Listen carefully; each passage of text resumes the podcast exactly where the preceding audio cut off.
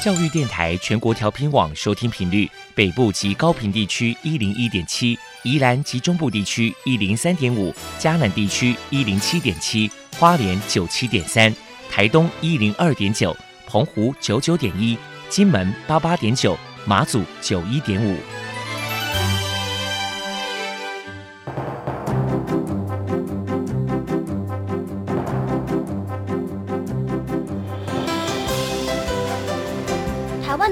怎么做才能使孩子面对未来的社会呢？当我们期待学习者改变的同时，也期待教师的教学方法跟着改变，家长的观念也一起改变，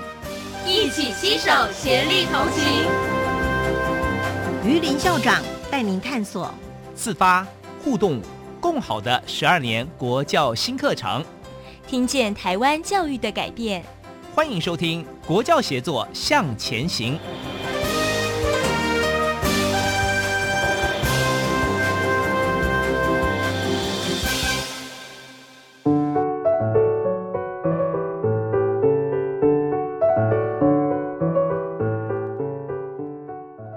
各位听众晚安，现在您所收听的是教育广播电台专为推动十二年国民教育新课纲所规划的系列节目《国教协作向前行》。这个节目在每个星期三晚上六点零五分播出。我是节目主持人于林。啊，今天探讨的主题是国中推动国际教育的经验谈。我们邀请到的两位来宾是苗栗县公馆国中方丽萍校长。以及台北市南雅国中李志安校长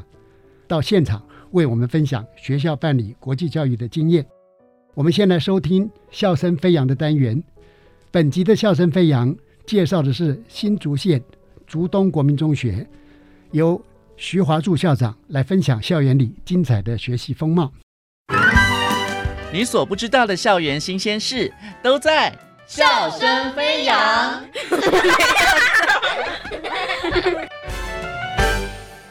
迎来到笑声飞扬，我是方如。今天呢，我们在单元当中邀请到了我们新竹县竹东国中的徐华柱校长。校长您好。你好，首先呢，我们就要先请我们这个徐华柱校长哦，来跟听众朋友们来介绍一下竹东国中。各位听众大家好，嘿，我是来自于新竹县竹东镇竹东国中的校长，好，我叫徐华柱。那我们学校顾名思义嘛，哈，就是位于竹东镇。竹东镇最有名的哈，是我们每一年政工所会举办在客家人一个很特有的节日，在天川日正月二十会办一个唱山歌的比赛。对，那我们学校位于竹东镇的市中心，是新竹县第一所国中。哎，我们其实创校已经有超过七十六年的时间，曾经是新竹县最大的。一所国中哇，所以其实学校的历史非常的久远哦。然后我们知道说，其实竹东国中在办学的时候，我们有非常多的面向，对不对？国中的学校除了一般人想象，好像以升学为主，国中的那个学习生活好像是会非常的枯燥无味哈。其实是不会的哈。那我们学校除了跟一般国中。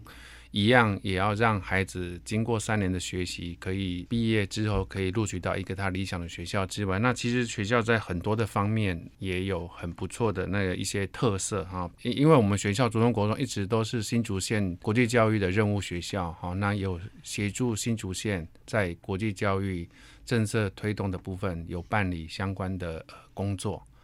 那以我们学校来说哈，其实。国际教育很多人都以为是说要把学生带出国哦，才叫做国际教育哈。那其实不是哈，也有很多人有一些错误的认知，好像觉得说国际教育好像要很有要很有钱 哦，其实不是哈。其实国际教育其实有几个重点的哈。第一个就是我们希望我们的孩子哦，通过国际教育推动，可以认识自己的国家，我觉得是非常的重要。那第二个部分，他要能够呃认识多元的文化，那并且尊重不同的文化。那第三个部分，要了解不同国家之间的差异啊，就是国际间的一些不同。那第四个部分，我觉得最重要是，孩子透过学校国际教育的推动，能够了解他在全球有一些责任。哦，是需要我们小朋友能够尽一份心力。我们曾经设计国际教育的 SIEP，就是学校本位的国际教育课程。那我们当初是由一杯咖啡来认识东南亚的文化。那我们呃知道，其实东南亚有一些国家是产咖啡的。那其实呃产地哈有一些，不管是东南亚或是非洲的国家。那些产咖啡的农民们种咖啡所得到的实际的报酬其实是不多，那他可能是被一些比较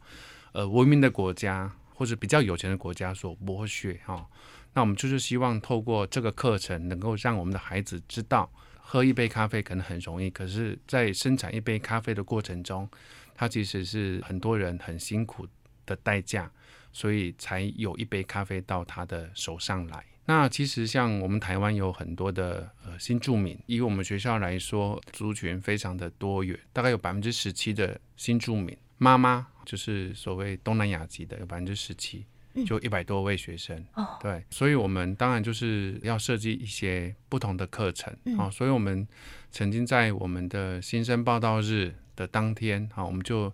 邀请就是东南亚文化协会的职工妈妈们到我们学校。来做呃东南亚美食的课程啊，就是让非东南亚籍的学生，他可能是我们学校的原住民家庭，可能是我们学校的客家闽南人家庭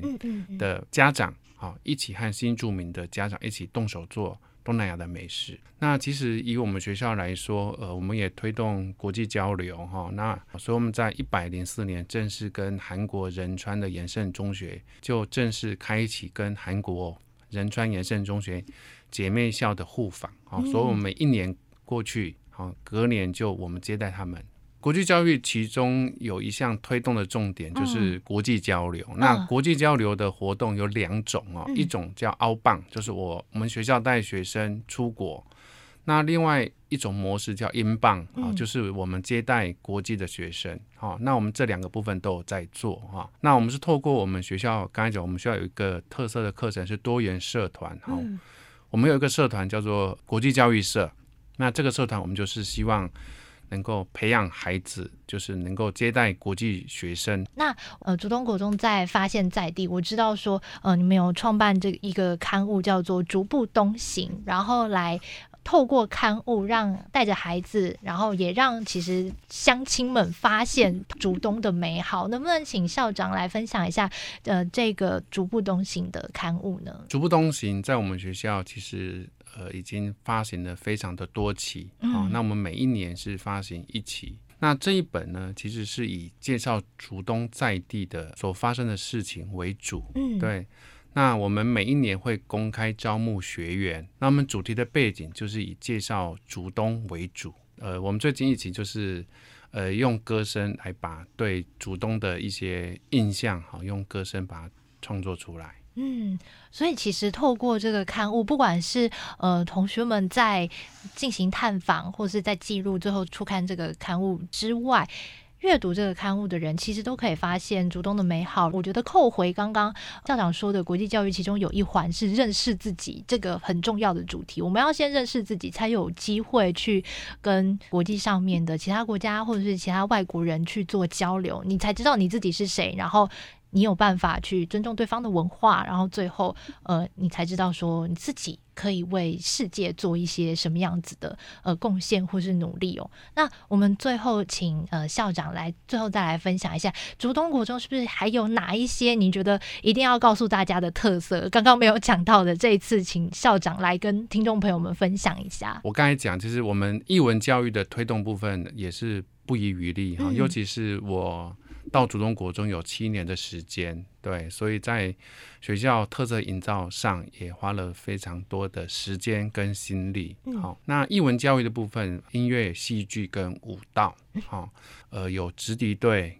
跟口琴班，好，就是整个班都练口琴。那所以这两个部分，其实我们就让孩子有学习音乐的机会。那这两年我们又成立了流行音乐社。哦，那流行音乐社是目前也是我们学校一个非常有特色的社团。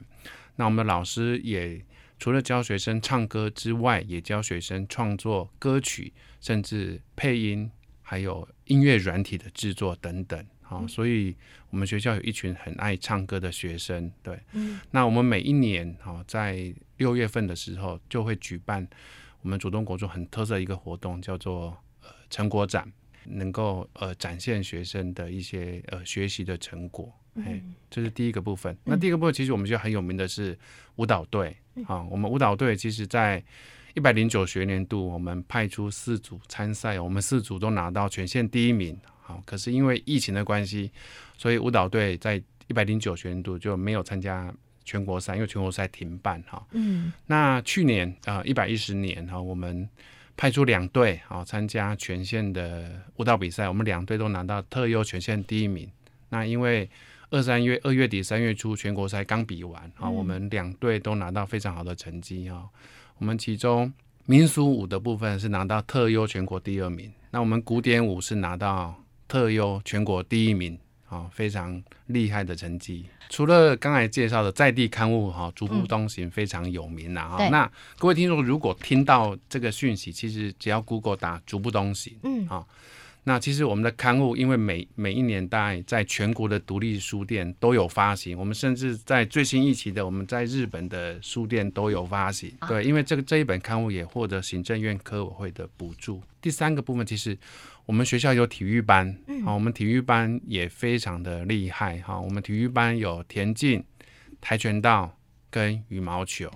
这三队，在我们新竹县体育的成绩，啊，都是数一数二的好成绩。哇，所以其实不管是什么样子专长的孩子，其实学校都已经把环境营造的很好了。你其实只要来到主动国中，你就有机会，你可以去找到你的舞台，然后发现自己的优点。好，那最后呢，我们再请校长来跟听众朋友们分享一下未来您对这个主动国中的期许，好不好？呃，主动国中是一个非常多元的学校。呃，十二年国教最强调就是适性教育，那透过适性教育。让孩子在学校的学习都能够成功。那我期许，呃，来到主东国中的孩子一定要好好的学习，发现自己优势的潜能，往你的有兴趣，然后你的优势能力在学校就得以发展。好，那今天呢，我们就再次谢谢我们来自竹东国中的徐华柱校长来到节目当中和听众朋友们的分享。谢谢校长，谢谢。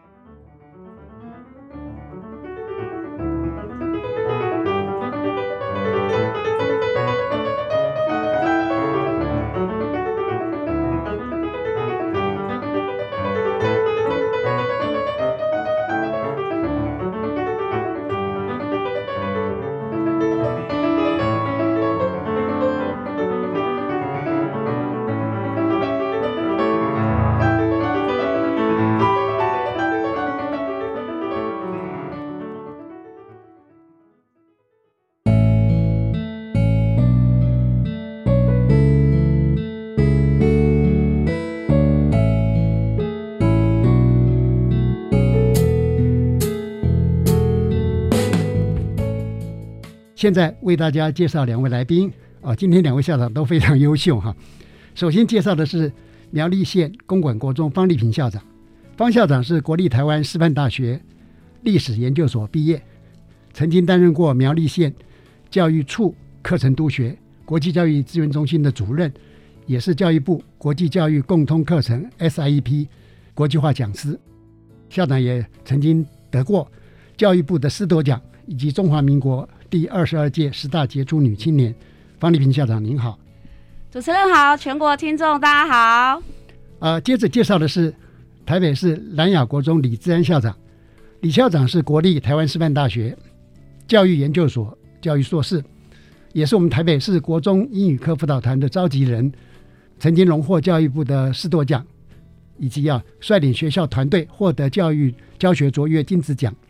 呃，我也知道李校长在学校里面。首创国中啊办理日韩德法西 第二外语的课后语言班啊，李志安校长您好，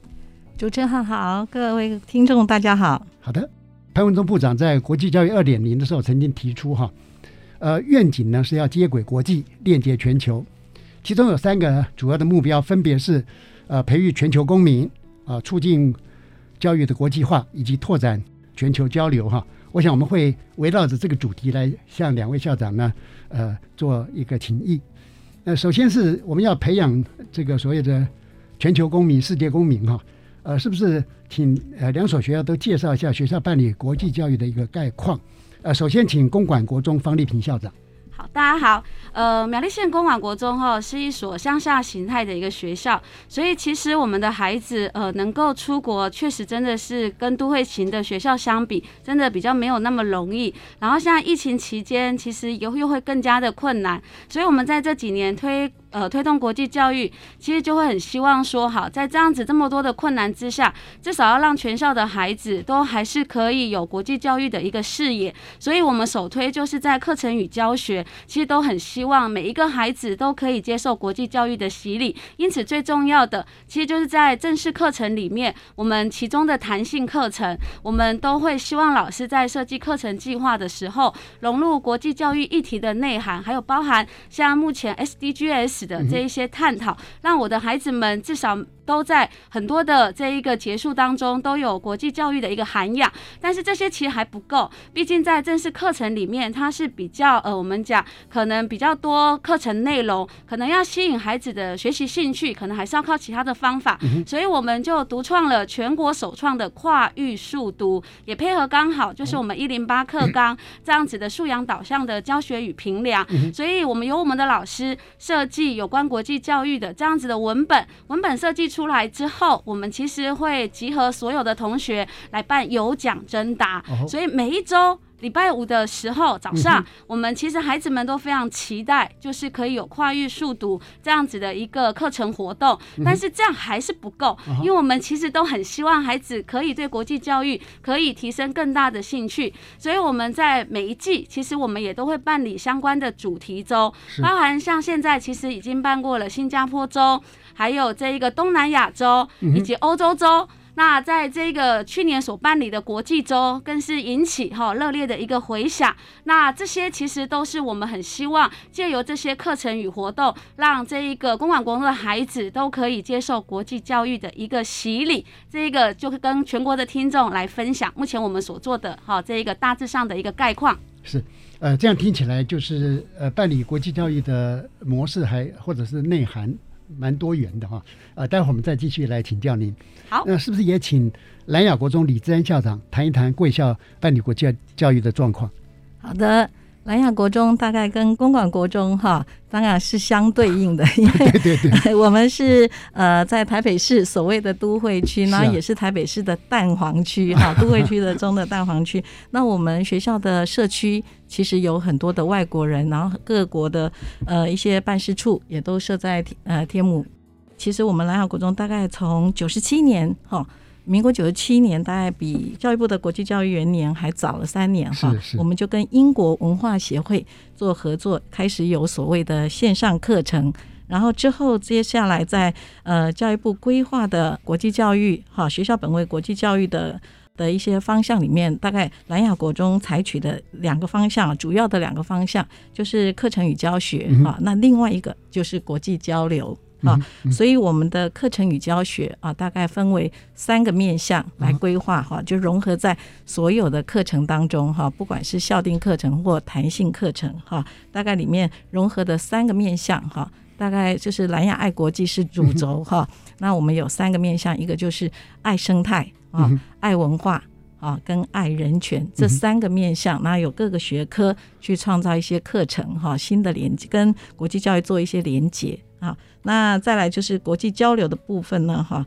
我们大概跟在做国际交流的时候，我们大概都会有跟一些国家做交流的时候，我们会设先设定议题，然后再去交流，跟一般的大概走马看花的国际旅行哈会不太一样，是啊，例如我们在日本哈。到日本去的时候，我们大概用里山精神啊，因为莱雅是爱生态的的学校，所以那日本人也非常重视这个呃环境教育哈，所以我们跟日本交流大概用这个。然后用新到新加坡的国际交流，我们大概有两个面向啊，因为新加坡有再生水哈，大家应该有所了解哈。那所以我们就用水资源这个议题哈。那新加坡的祖屋政策也是李光耀总统当时哈，他可能非常引以为傲的哈。现在新加坡人大概不会像我们台北市的人哈，就觉得房子很贵哈。然后，所以他们有一个祖屋发展政策啊。那台北市我们的柯市长啊，也有发展出一个居住正正义的论坛。好，那刚刚是说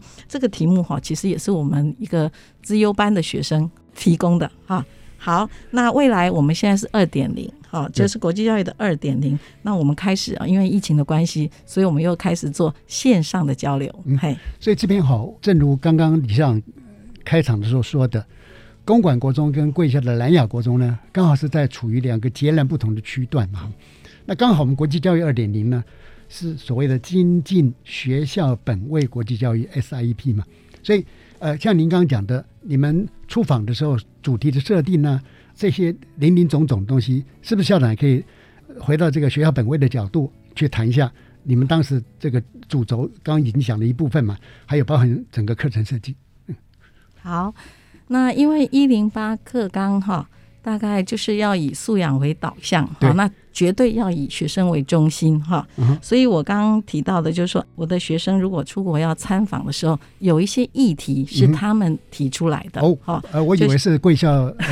校长 或老师设计。哎，对，就是像我们要去新加坡的时候哈，就是刚刚说的，哎，我的学生他听就是柯市长的居住正义论坛啊，然后那。他就说：“哎，那我们去看一下哈，新加坡的那个住宅的政策哈。结果我们就查了一下，老师当然就会帮忙查了一下哦，他们有祖屋的政策哈。那到了那个新加坡的时候，我们不止参加祖屋发展局哈，那我们也设计了一些问卷哈，让学生在街头做一些访问啊。那他们回来会整理一些报告哈。那这个是属于居住正义在新加坡。那另外哈，英国我们要到英国去的时候。”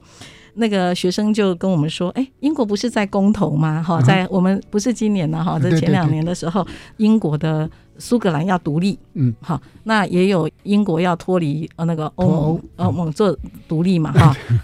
所以他们两个公投哈，大概苏格兰没有成功哈，然后那个 那个脱欧的那个倒是成功了哈，所以这个议题也是学生关注的。”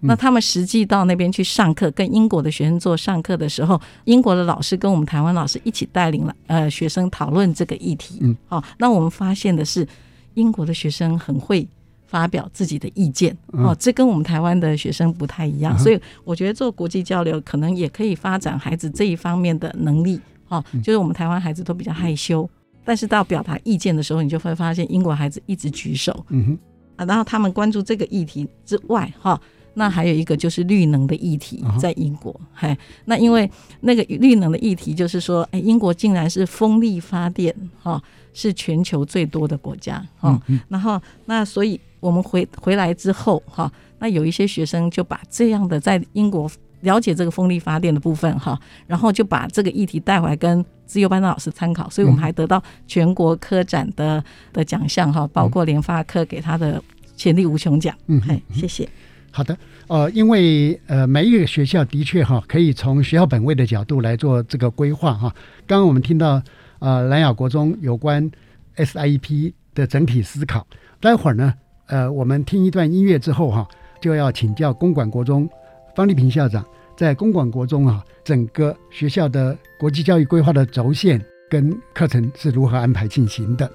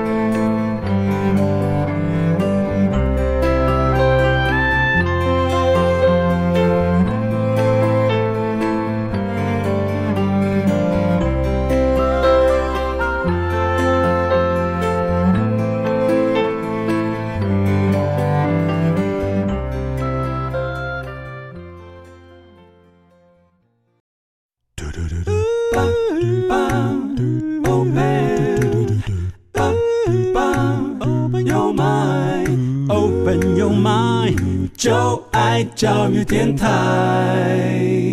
嘟嘟嘟嘟，Super Duper。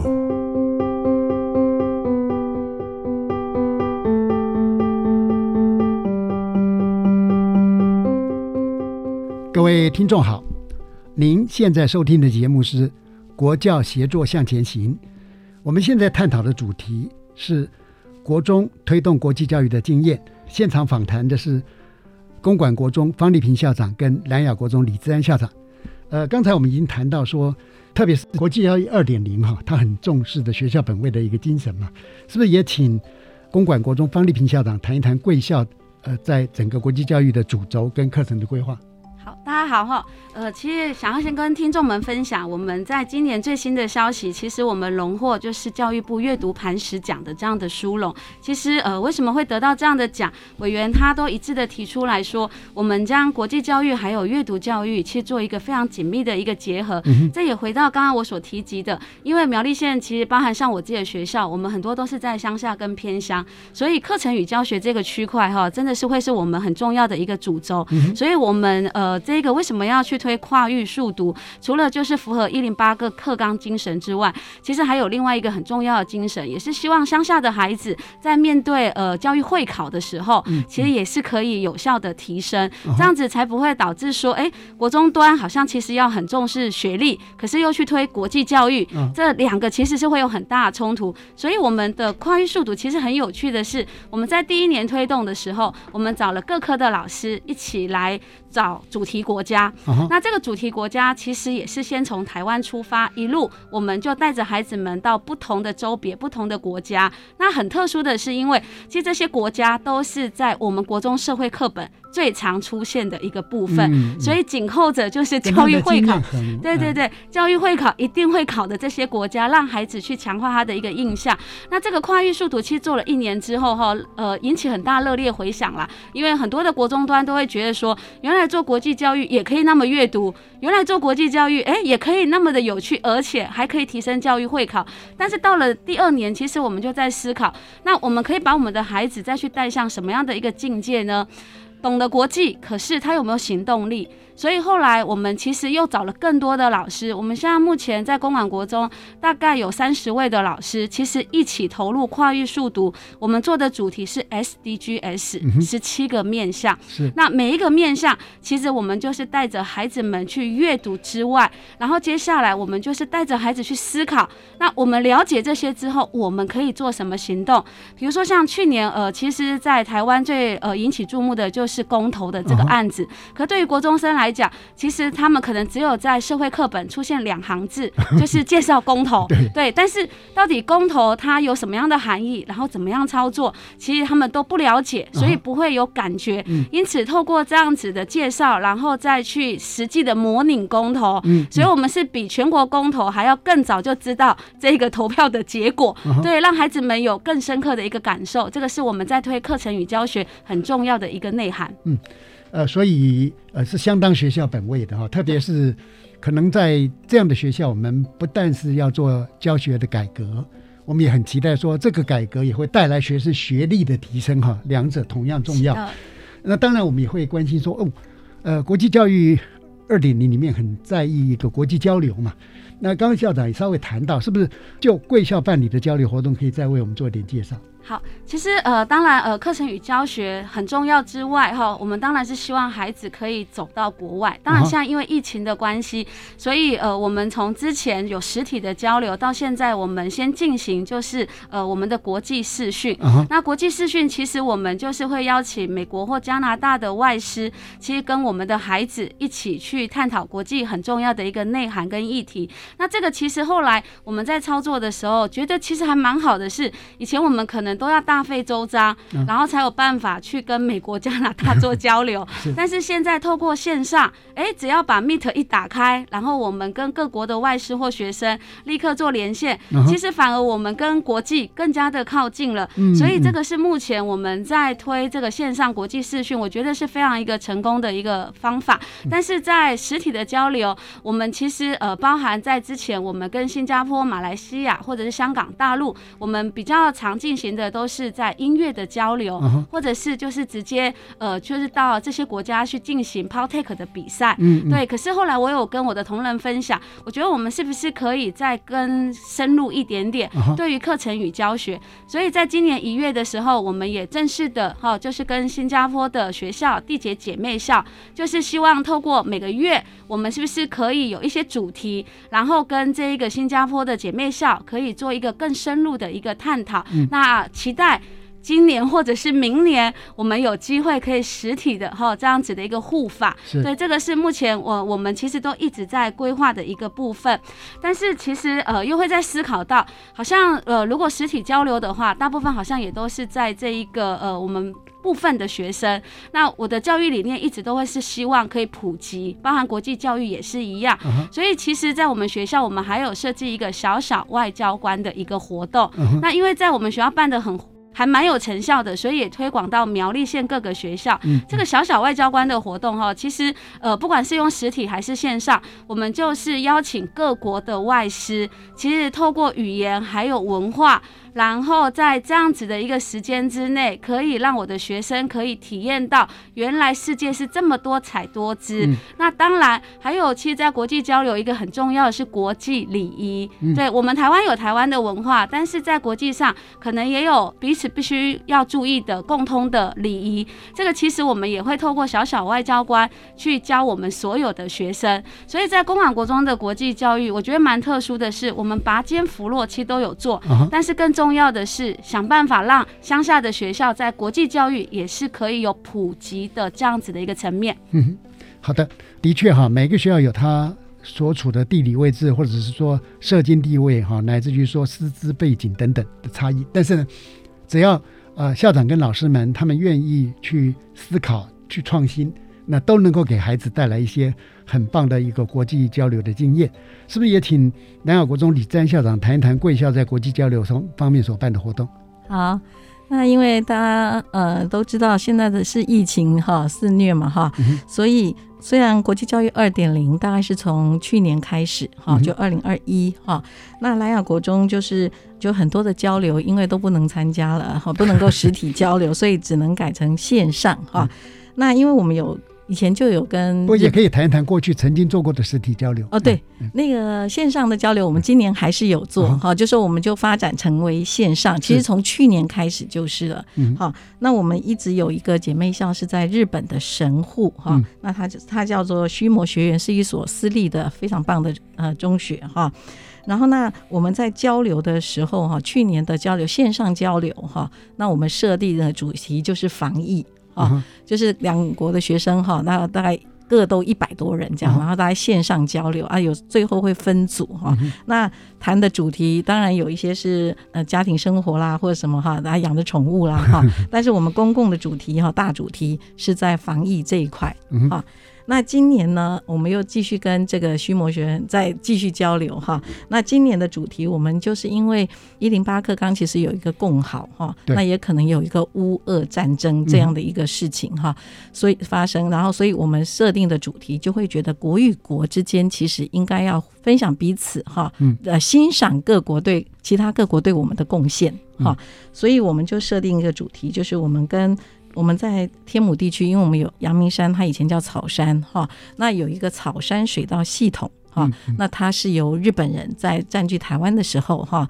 那我们台湾是殖民地，但是他们为了台湾人民哈的饮用水的安全，因为我们以前大概都只能在那个年代都是用河水、井水这样哈，那他们发现这个阳明山水道这个系统哈，因为有安山岩哈，那所以让这个水道水非常的干净哈，那现在叫做蓝宝石泉 啊，就是号称蓝宝石泉，那我们就用这个水道系统哈，从日本人的设计，当然它包。包括呃，除了包括这个说过滤哈，就是安山岩过滤这样，那还有它的水管路哈，那个水管的倾斜度哈，那我们都有经过一些课程，然后让孩子了解日本人在当初的工艺上面其实也很强。那那那日本学校呢？他们就说，哎，想到一个人哈，我们就交流的时候，他们就想到，他说，哎，台湾人对他们的贡献哈，但是他们会说我们就在很多人，但他们后来想到一个人，那个人叫做唐凤，然后他就说，哎呀，这个唐凤好像就是设计了很多的系统哈，但是大家也对他的性别，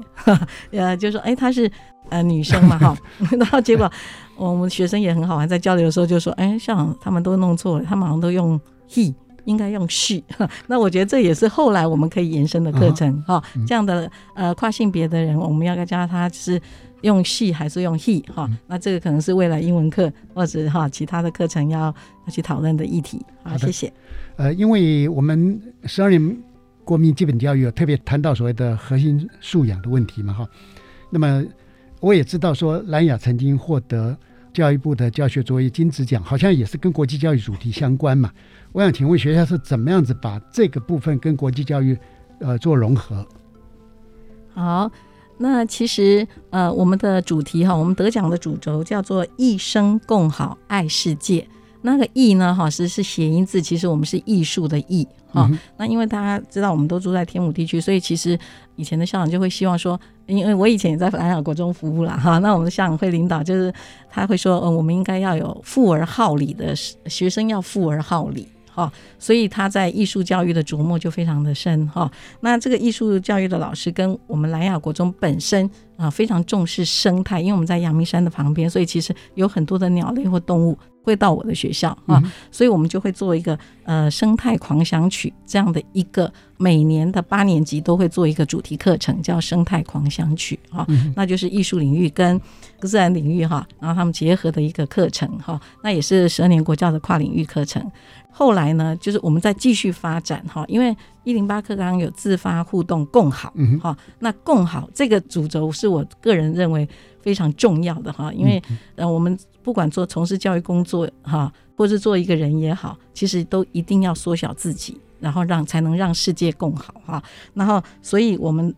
一生共好，爱世界的爱哈，那也是用小写的 i。哈，因为我们不希望学生就是都只唯我独尊哦，所以我们的把 I 小写哈，那这个 I 小写了以后，也会跟资讯教育做结合，嗯，哈，因为我们在交流的时候，一定有很多的国际交流，我们现在要视讯，所以科技能力也要很强，是，那最后当然就主轴。是世界哈，所以一生共好爱世界，这个世界其实就是国际教育。我从九十七年开始发展，跟英国文化协会合作开始哈，那那个时候是这个学校的教务主任哈，所以我们发展开始到现在就已经有十多年了，好，就是国际教育啊。所以我刚刚也有提到我们的课程里面啊，大家爱国际有爱生态、爱爱文化跟爱。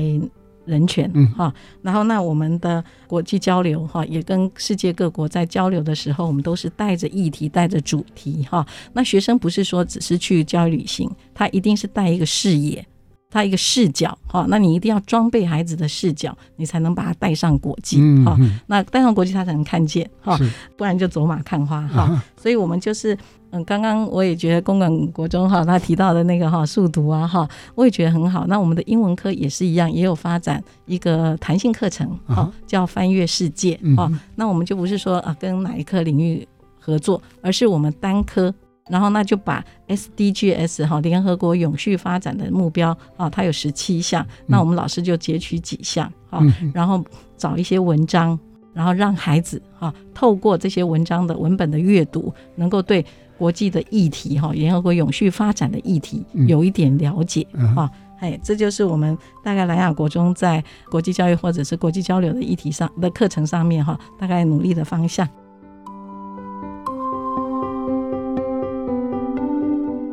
同样道理哈，我们也想说，公馆国中在把十二年国民基本教育的核心素养跟国际教育是如何来做结合的？嗯。好，这个也就是如我前面所讲的，我们后来为什么要跟 SDGs 结合，其实就是发现，哎，在推动 SDGs 的时候，其实整个学生相关的能力，其实都可以就是充分的具备。我举一个例好了，呃，我们在有一年，其实我们就是推动消除贫穷这样的一个议题，所以当孩子们知道说啊，原来世界上就是呃富有的国家跟贫穷的国家到底他们的差别是哪里？那包含连在台湾也是一样，比如说蓝雅国中。跟公款国中，或者是我们可能更偏乡的学校，其实真的贫富差距，我觉得就是一直存在着我们的这个社会跟这个国家，甚至这个世界的。所以当孩子们知道这些数据，或者是知道这些文本之后，那接下来我们就要开始去思考的是。那我们可以做什么呢？那我觉得我们的公馆国中的孩子其实真的还蛮幸福，也很幸运啦。就是有一年，我们其实老师们就邀请了爱女孩的协会来公馆国中，其实就是告诉他，非洲的女孩其实他们连就是买。卫生棉的这样子的一个权利，其实都非常的贫乏，嗯，所以他们大部分其实都是要靠自己缝制的布卫生棉，才有办法去他生理满足他的生理的需求。所以透过这个爱女孩协会，让我的孩子发现说，原来我们在生活上最基本的生理需求，到了其他的国家的时候是这么的困难。嗯，所以我看到我的男孩啊，基本上在。在缝那个布卫生棉的时候，有没有？我突然觉得还蛮感动的。对他们原来就才知道说，哦，这个真的是我们的呃所有的东西都得之不易。那甚至后来他们也提出说，哎，那校长，我们是不是可以大家一起募捐，募捐给非洲女孩，让他们可以有充分的这样子的资金的来源，去买真正的一个卫生棉。对，那接下来，哎，大家又在思考，除了做这些，我们还可以做什么呢？那回馈到台湾的是，其实我们常常都有统。一发票，所以统一发票是不是也可以大家一起募集捐给弱势团体？那在有一年，我又觉得让我很感动的是，我们这一个国三的毕业生，其实有一群小朋友就跑来跟我讲说：“校长，我觉得我们毕业了，我们的衣服基本上都使用不到了，那我们是不是可以把我们的衣服洗干净，然后捐给需要的学弟妹？”那原本其实学校一直都有在推这个活动，但是是由老师发起的，所以每一年大概有十几件，哎，我觉得都差不多了。但那一年，他们去主动去募集，甚至到各班，而且全校的宣导，都是由这一些才九年级即将要毕业的这一些学长姐来发动。那到最后的成果。竟然募集了一百三十件，对我觉得很伟大的是，这群孩子鼓起勇气，可以站到原本是属于大人的舞台该做的事，让他们鼓起勇气，好可以做这些事情。其实就回应到我们刚刚讲一零八课纲所需要孩子的这些能力，其实透过行动，其实都可以让孩子真的真实的感受到跟实践。嗯，其实我们十二年国民基本教育哈，很值得珍惜的就是。让孩子在一个真实的情境里面，去培养出他的核心素养。就像刚刚您举的这个例子，就是他们拿出一个真实的行动。所以在这样的真实行动里面，一定比上课哈听别人来讲述来的更深刻，而且可能会对他未来的生命哈产生一个重大的一个影响哈。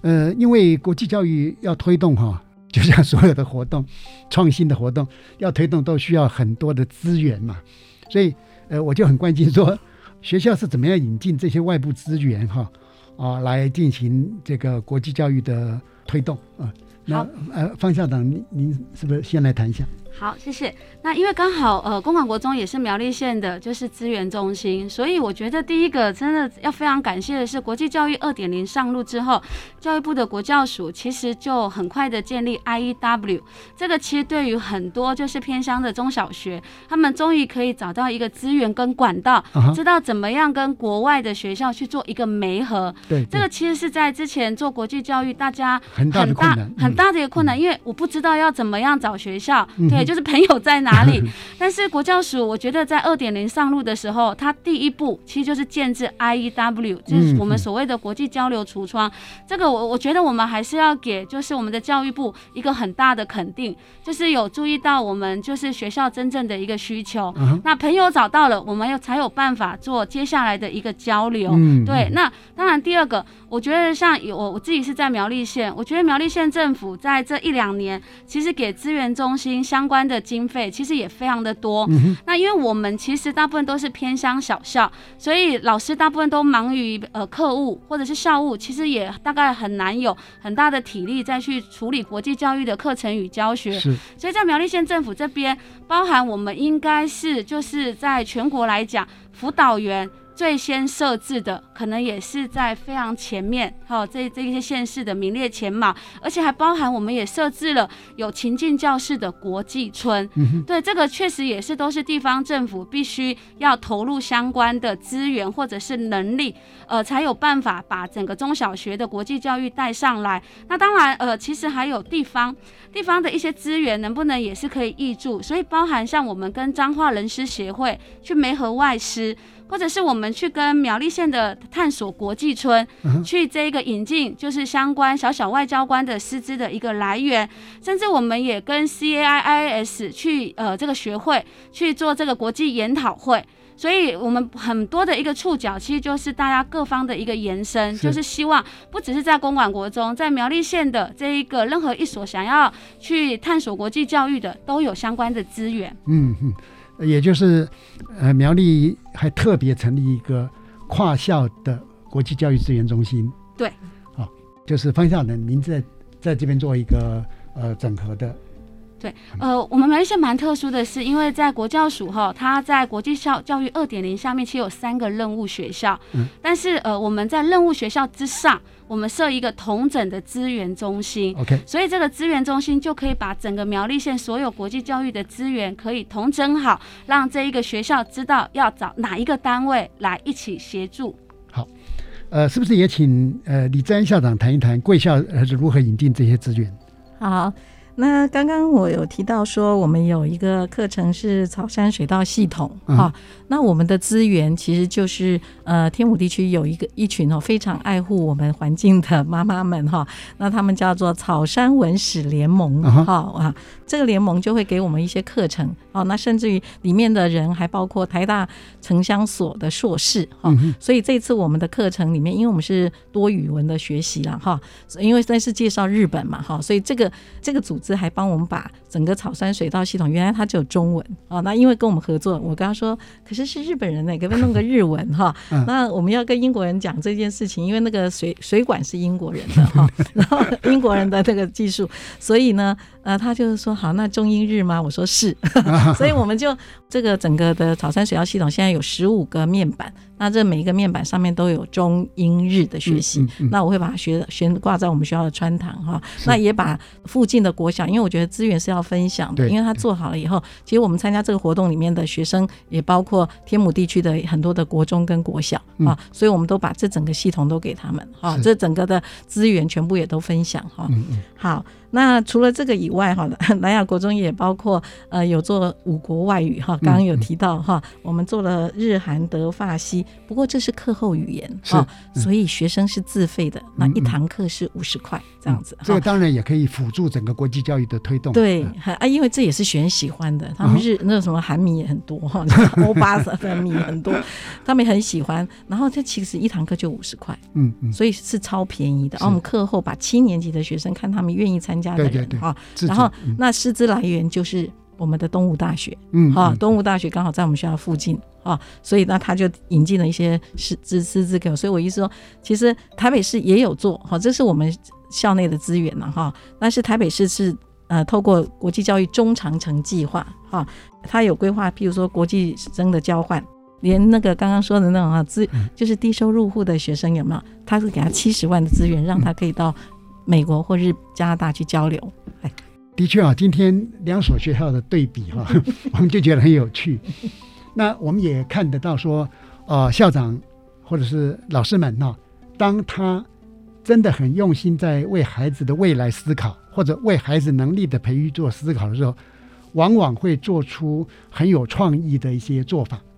而且呢，这会对孩子他未来的长期的发展哈。会带出很棒的一个效益。那当然，我们也不会说期待哈，不同地区每个学校都要一样的做法。相反呢，事实上它越多元、越百花齐放哈，反而是我们所乐意看到的啊。那当然，我们也可以这样讲：越是对于教育经费比较匮乏的地区，那么可能呃，我们的政府跟教育部要挹注更多的资源，这样才合理啊。好的，呃，现在是不是请两位校长各用啊一分钟的时间，为您办理国际教育或者是今天的访谈做一个总结？呃，先请李志安校长。我个人觉得哈，自主学习是学生成为一个终身学习者最大的动能来源。哎，那国际与双语呢，则是为孩子啊迎向未来的一双翅膀。我们一定要为孩子做好准备。嗯哼，这样才飞得远，飞得高。呃，接着也请方丽萍校长为我们做一个总结。我来自苗栗哈，从小到大，除了就是在念大学的时候有到台北，其他时间都在苗栗。所以，我我发现苗栗的孩子，我们其实很单纯，但我们其实也很优秀，但我们欠缺的是视野。所以，这也是我自己后来担任校长，我觉得很重要。为什么一定要做国际教育？就是让孩子看到外面的世界，他才有办法心更大，那他对于自己的目标也才会更大。那我们也是期待透过我们的这样子推动的国际教育，让苗栗的孩子其实。就是除了具有国际视野之外，也能够成为我们身体力行的行动家。嗯哼哼，呃，今天非常感谢两位校长哈，啊，亲自到电台来跟听众朋友来分享。呃，方丽萍校长晚安，主持人晚安，全国听众晚安，李志安校长晚安，主持人晚安，各位听众晚安。好的，呃，我们真的在这一这一系列的国际教育的访谈里面哈，我们看得到说台湾。特别在国中，虽然在很沉重的升学压力之下，那所有的呃老师们、校长还是依然哈竭智啖精的去做创意思考，那么也带出了很多不同的做法。呃，相信这些不同做法也可以让我们的有效哈能够有所借鉴啊啊！希望呃我们国际教育二点零未来会办得更加的出色啊，更加的多彩多姿。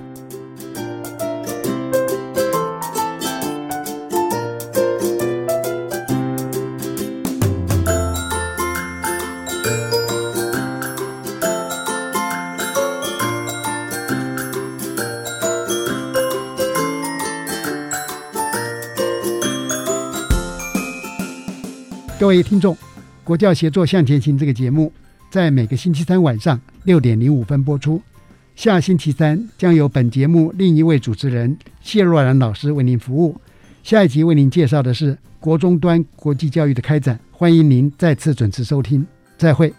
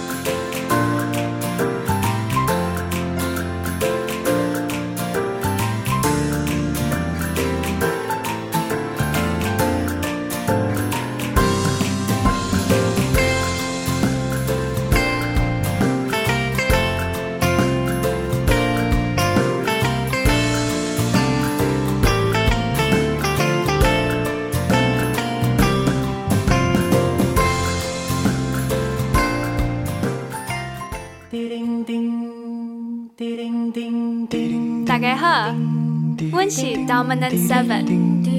你今麦收听的是教育广播电台。